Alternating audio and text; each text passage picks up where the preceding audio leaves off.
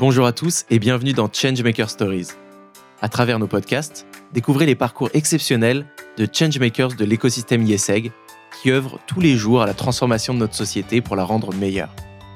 Enjeux sociaux, économiques, climatiques ou technologiques, inspirez-vous et passez à l'action pour devenir vous aussi un acteur du changement.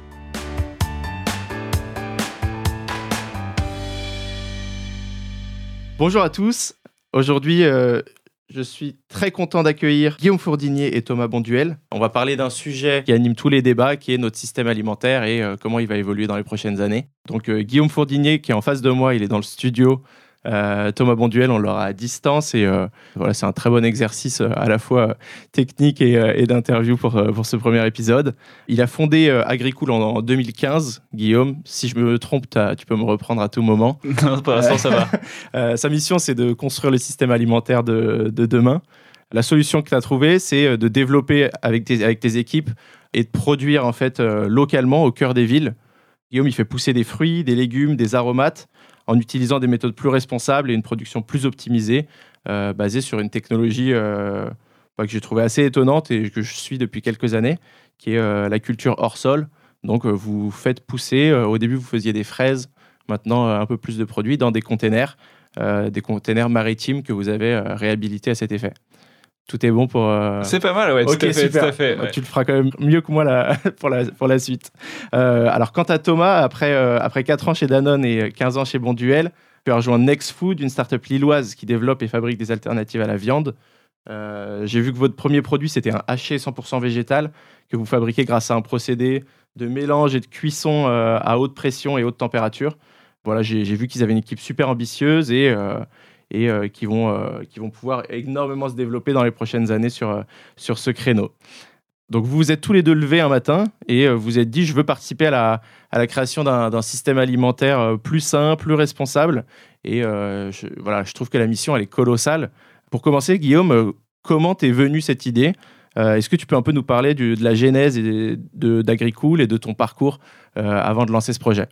Ouais, bah déjà, voilà, la première fois que je me suis levé de ma vie, euh, j'étais euh, fils d'agriculteur, donc euh, si tu veux, la jeunesse, elle vient, elle vient de là. J'ai, j'ai, grandi à la campagne avec de l'alimentation locale, et, et du coup, c'est vraiment un projet après Agricool, après l'ISA qui, qui, qui vient du cœur, puisque bah, ayant bossé à Paris ou dans des grandes villes, j'avais vraiment l'impression d'un écart très important entre la, la qualité des fruits et légumes que que je vivais et celle que j'avais euh, vécue quand j'étais plus petit. Euh, et donc j'avais envie justement de trouver un moyen d'accélérer l'accès au local euh, dans les villes euh, en trouvant un moyen de produire différemment du coup pour la ville. Et c'est pour ça que est né Agricool avec ce souhait de transformer en effet des containers directement en ville et, et produire sans pesticides des, des, fruits et légumes ultra frais. Ok, ça a été quoi ton, ton premier container? Comment, comment, tu, comment vous avez fait vos expériences? C'est toujours comme ça que, que ça démarre. Hein. On a on a commencé par prendre euh, un mois dans nos jobs euh, respectifs. Euh, et puis on a commencé par faire pousser des fraises dans l'appartement de l'oncle de Gonzague, mon cofondateur. Puis ensuite, il n'y avait plus assez de place et on avait inondé l'appartement. Donc on a pris un container qu'il y avait dans le jardin de, des parents de Gonzague. Et puis c'est comme ça qu'a avancé le sujet et qu'on s'est dit au, au fur et à mesure, mais en fait, de cette idée un peu folle, il y a quand même un vrai sujet. Euh, on est capable de produire avec beaucoup de rendement, euh, en utilisant 90% moins d'eau, que des énergies renouvelables, pas, de pesticides. Essayons de mettre un container à Paris, quoi. Ok, trop bien. Euh, alors Thomas, pour, j'ai, vu que tu avais 20 ans d'expérience dans la grande consommation, tu as été directeur commercial Europe chez Bonduel, j'imagine du coup d'une équipe très nombreuse. Aujourd'hui, tu as rejoint une équipe d'une trentaine de personnes chez Nextfood, c'est ça? Ouais, donc j'ai pris le, le, virage, voilà, de, de quitter le confort d'une grande multinationale euh, où j'ai pris beaucoup de plaisir euh, et où je me suis vraiment épanoui. Et, et voilà, j'ai pris le, le, challenge effectivement de, de, me lancer dans une aventure euh, start-upeuse. donc c'est une belle remise en cause à 45 ans. Et je suis ravi, voilà, de ces deux premiers mois dans un environnement, voilà, qui qui bouge énormément. Il y a une agilité euh, et une implication des équipes qui est euh, géniale. Donc euh, au quotidien, voilà, en termes de, plaisir et d'épanouissement professionnel, c'est un nouveau souffle. Donc je suis je ravi. Est-ce que tu peux nous en dire un peu plus sur le concept, ce que vous développez et je me demandais aussi si je considère que c'est la flexibilité des plus petites structures qui permet d'attaquer les plus gros challenges? Bah, aujourd'hui, ce qu'on voit sur le marché de l'alimentation en général, c'est vraiment une, fragmentation de la consommation. Il n'y a plus un seul consommateur qui a une attente, il n'y a plus un plan média classique comme j'ai pu connaître il y a quelques années quand j'étais chez Danone. Euh, donc les, les, consommateurs sont sont vraiment à la, à la, à la recherche euh, voilà de, de, de, nouveautés. Ce qu'on observe, euh, c'est qu'aux États-Unis, en Angleterre, dans les pays scandinaves, euh, il y a vraiment une transformation profonde euh, du mode de consommation dans sa globalité, notamment de la viande. Alors la France est en retard aujourd'hui sur sur ce marché de la viande végétale.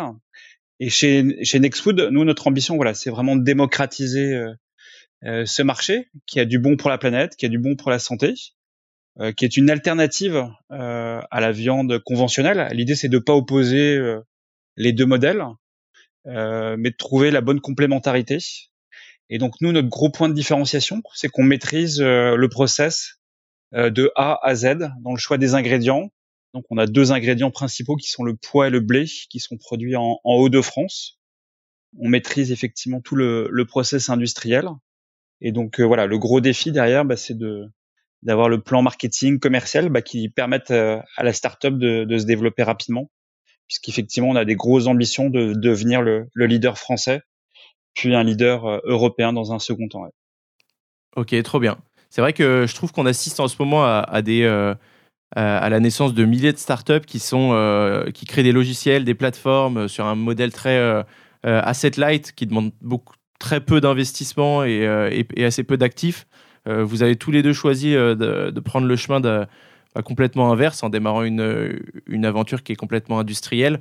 Thomas, pour rebondir là-dessus, donc vous, vous, produisez, vous développez cette alternative à la viande.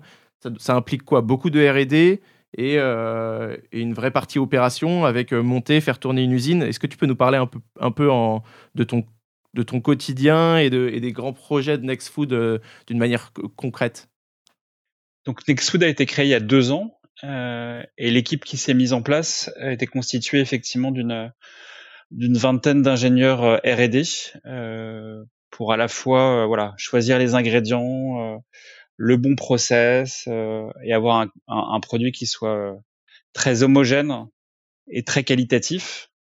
Hein, donc on, voilà, il y a un gros travail sur euh, Nutri-Score A, sur effectivement, j'en ai déjà parlé, hein, les listes des ingrédients, c'est un vrai point de différenciation par rapport à ce qui existe sur le marché.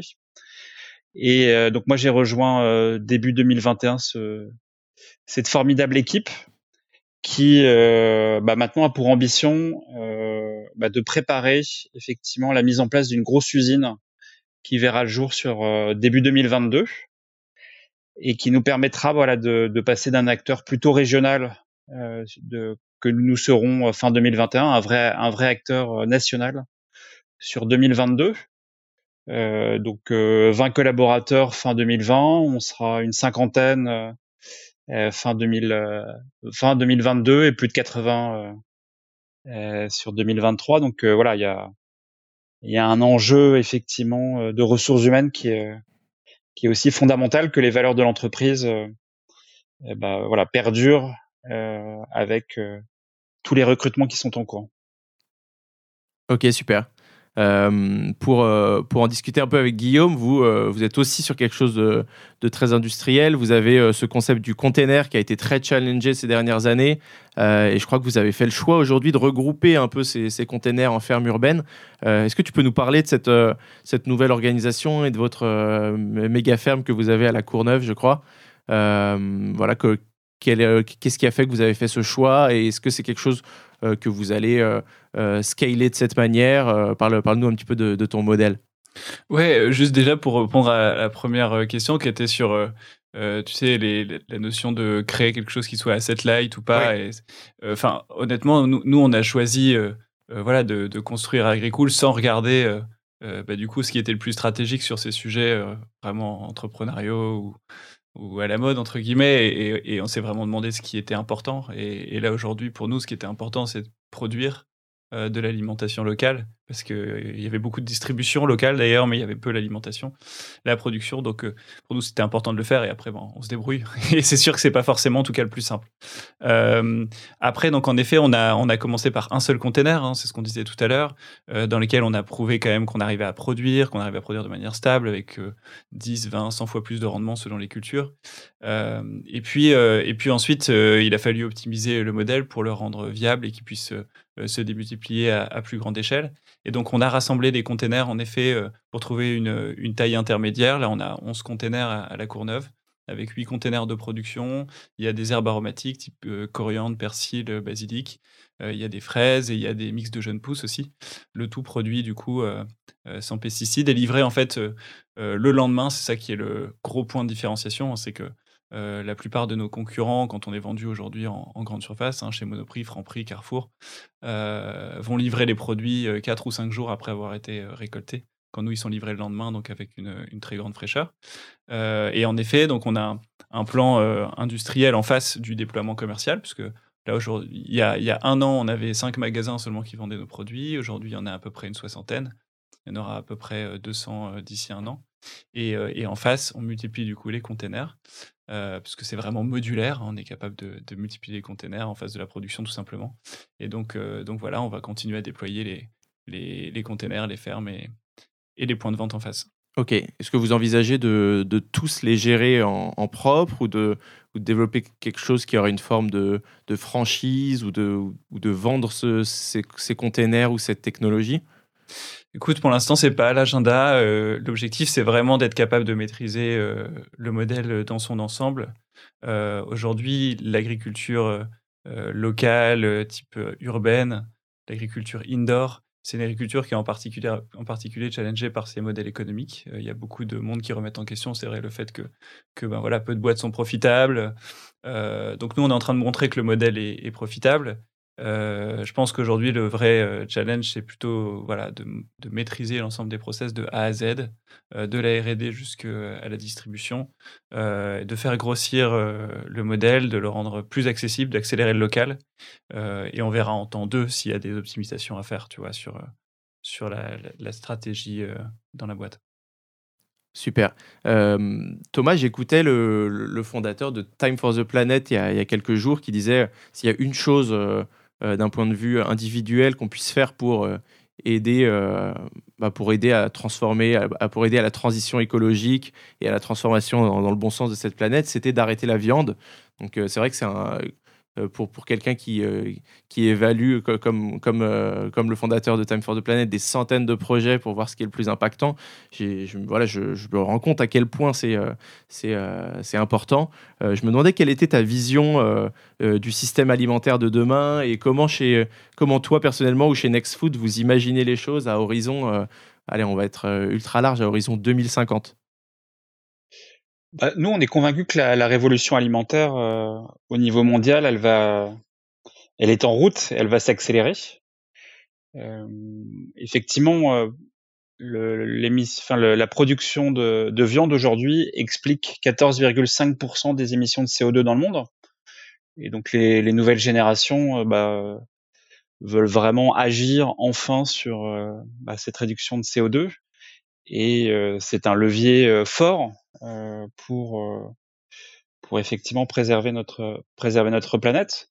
Et donc chez nous, chez Nextfood, on, on considère effectivement que la, la, viande végétale et de manière plus générale la consommation végétale euh, va devenir vraiment euh, un, élément clé euh, dans le dans le modèle alimentaire de demain. Le, le gouvernement, les industriels, les consommateurs aujourd'hui sont, en sont tous convaincus. Maintenant, c'est important effectivement euh, bah, de bien faire les choses. Et donc nous, chez Nextfood, euh, voilà, on prend le temps euh, d'avoir les, une fois de plus les bons ingrédients, les bons process, les bons partenaires euh, pour tout maîtriser de A à Z. Et, euh, et voilà, cette notion de, de traçabilité de produits euh, en France, de Nutri-Score A. nous, on ne veut pas utiliser de soja, qui est un élément extrêmement controversé par rapport à sa provenance aujourd'hui. Et donc on pense avoir tous les atouts, toutes les forces pour réussir à, développer cette catégorie euh, rapidement. Ok, très bien. Et si je te pose la même question, Guillaume, en me disant, voilà, est-ce que en 2050, il y a une exode de la de l'agriculture des, campagnes vers les périphéries des villes? Est-ce que c'est les méthodes de production dans, les campagnes qui vont se transformer? Ouais, donc alors c'est sûr que quand on se projette à 2050, c'est très difficile parce que je pense qu'on peut pas vraiment être des devins et je pense que si on regardait des analyses de, des interviews de gens des années 70, ça, ça, serait, ça serait pas très beau à voir. Mais euh, ce qui est sûr, c'est que si on prend des, des grandes masses, euh, ça paraît évident qu'on va chercher à avoir des, une alimentation qui soit plus responsable, euh, une, une, alimentation qui soit plus saine et, et, plus de plaisir, enfin plus de goût. Ça paraît être enfoncer une porte ouverte, mais je pense que c'est important. Et du coup, pour euh, réussir à 2050, je pense qu'il faut déjà commencer maintenant à pousser euh, un pas de plus. Et je pense que c'est pas après pas que les choses se feront. Euh, là, Thomas parlait de, de, la viande. Je pense que c'est clairement un sujet au niveau du végétal sur la partie justement responsabilité, durabilité. Euh, nous, le, le, local, plus que de, de pousser l'agriculture vers les villes, ce qui est vraiment fondamental, c'est d'accélérer le local. Aujourd'hui, tout est euh, massifié, c'est-à-dire que toutes les entreprises, euh, les grandes entreprises agroalimentaires aujourd'hui, elles importent leurs ingrédients et, leur production un peu de partout, en France, en Europe, dans le monde. Elles centralisent tout sur une usine et ensuite elles redispatchent tout sur tous les supermarchés de France, par exemple. Euh, nous, on a une vision qui est vraiment de recréer des, vraiment des clusters de production sur tous les territoires qui puissent produire en local tout type de production euh, et, livrer autour. Et je pense que cette euh, relocalisation de l'agriculture, mais aussi des moyens de transformation sur tous les territoires, elle va être assez massive et elle va permettre d'avoir plus de goût, plus de fraîcheur, plus de qualité et, plus de responsabilité, plus que moins de transport. Ok, super. avec tous ces éléments, on se rend compte que, vous êtes vraiment qu'au début de cette aventure, parce que voilà, arrive à parler de 2050 euh, et, euh, et, on se dit que voilà, convaincu qu'Agricool et Nextfood feront partie de cette transition. Euh, la mission, elle est complexe, et, mais vu l'impact que vous pouvez avoir sur le monde, je trouve que ça vaut vraiment le coup d'être d'être mené à terme et de, et de continuer. donc à la fois pour, pour Guillaume et Thomas, est-ce que vous auriez un conseil à donner à, ceux justement qui rêvent de devenir acteurs du changement, parce que c'est, vraiment le thème de ce podcast, les changemakers, euh, et un thème qui est très cher à l'ISEG aussi. Euh, euh, ces dernières années, c'était vraiment le, fil conducteur de, l'école. donc voilà, ces personnes qui veulent devenir acteurs du changement, mais qui n'ont pas encore osé entreprendre ou rejoindre, une entreprise qui porte un, projet aussi impactant que le vôtre. quel, quel conseil vous donneriez à une personne comme ça? Bah, déjà, la première chose, c'est que si, si, les personnes veulent être acteurs du changement, c'est déjà une bonne partie du, du boulot qui est fait. Euh, c'est déjà super, parce qu'il y en a beaucoup qui sont pas forcément encore dans cette prise de conscience. Euh, et ensuite, une fois qu'on le veut, euh, c'est vraiment la théorie des petits pas pour moi. C'est-à-dire qu'il faut, faut pas regarder des trucs trop gros. Quand on regarde 2050, on a peur. Hein. Enfin, franchement, donc le sujet, c'est plutôt de se dire, ok, bon, évidemment qu'aujourd'hui, on doit être plus responsable ou on doit avoir plus de fraîcheur dans le produit, plus de qualité. Donc, qu'est-ce que je peux faire demain? Donc, euh, sur les petits pas, bah, je dirais que ça serait de se renseigner sur justement les sujets les plus impactants, euh, peut-être d'aller rencontrer les boîtes euh, qui travaillent sur ces sujets, de rencontrer des gens qui y travaillent. Et puis, c'est en, se passionnant comme ça et en passant un certain nombre d'heures toutes les semaines à y, travailler qu'on finit par passer le pas tout simplement. Très bien. Thomas, un mot là-dessus? Non, bah moi je rejoins à 200% ce que ce que vient de dire Guillaume. Je pense que cette, cette logique de petits pas, pour des changemakers, elle est, euh, elle est clé. En tout cas, nous, c'est, c'est une méthode de travail qu'on, qu'on adopte au quotidien chez, euh, chez Nextfood.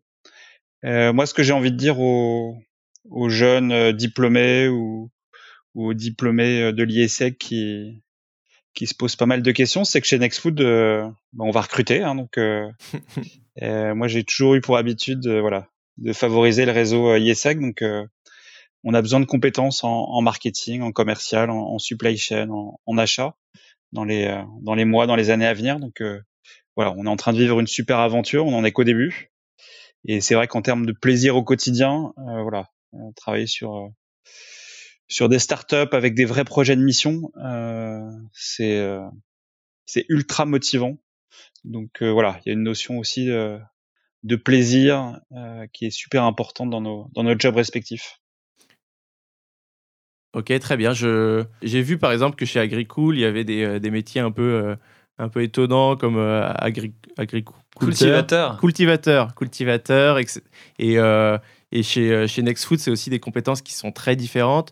si vous aviez justement des conseils à donner sur la, bah, la, formation et les des métiers de demain, à quoi il faut se former aujourd'hui? Qu'est-ce que c'est, quoi les pénuries pour vous de compétences que, qu'on devrait aller qu'on devrait aller bah, tout simplement attaquer et, et, quelles sont un peu les, prochaines, les prochaines compétences qu'il faudrait, qu'il faudrait avoir pour, pour, vos métiers respectifs et vos entreprises respectives? Avant de parler de compétences, moi je parlerai surtout d'état d'esprit. Je pense que ce qu'on cherche euh, aujourd'hui dans des startups et notamment chez Nextfood, c'est une vraie agilité euh, relationnelle, une vraie capacité euh, à se remettre en cause, à pivoter. Hein, L'apprentissage au quotidien est, est, super important. Le travail en équipe est encore plus important que, que dans des grands groupes.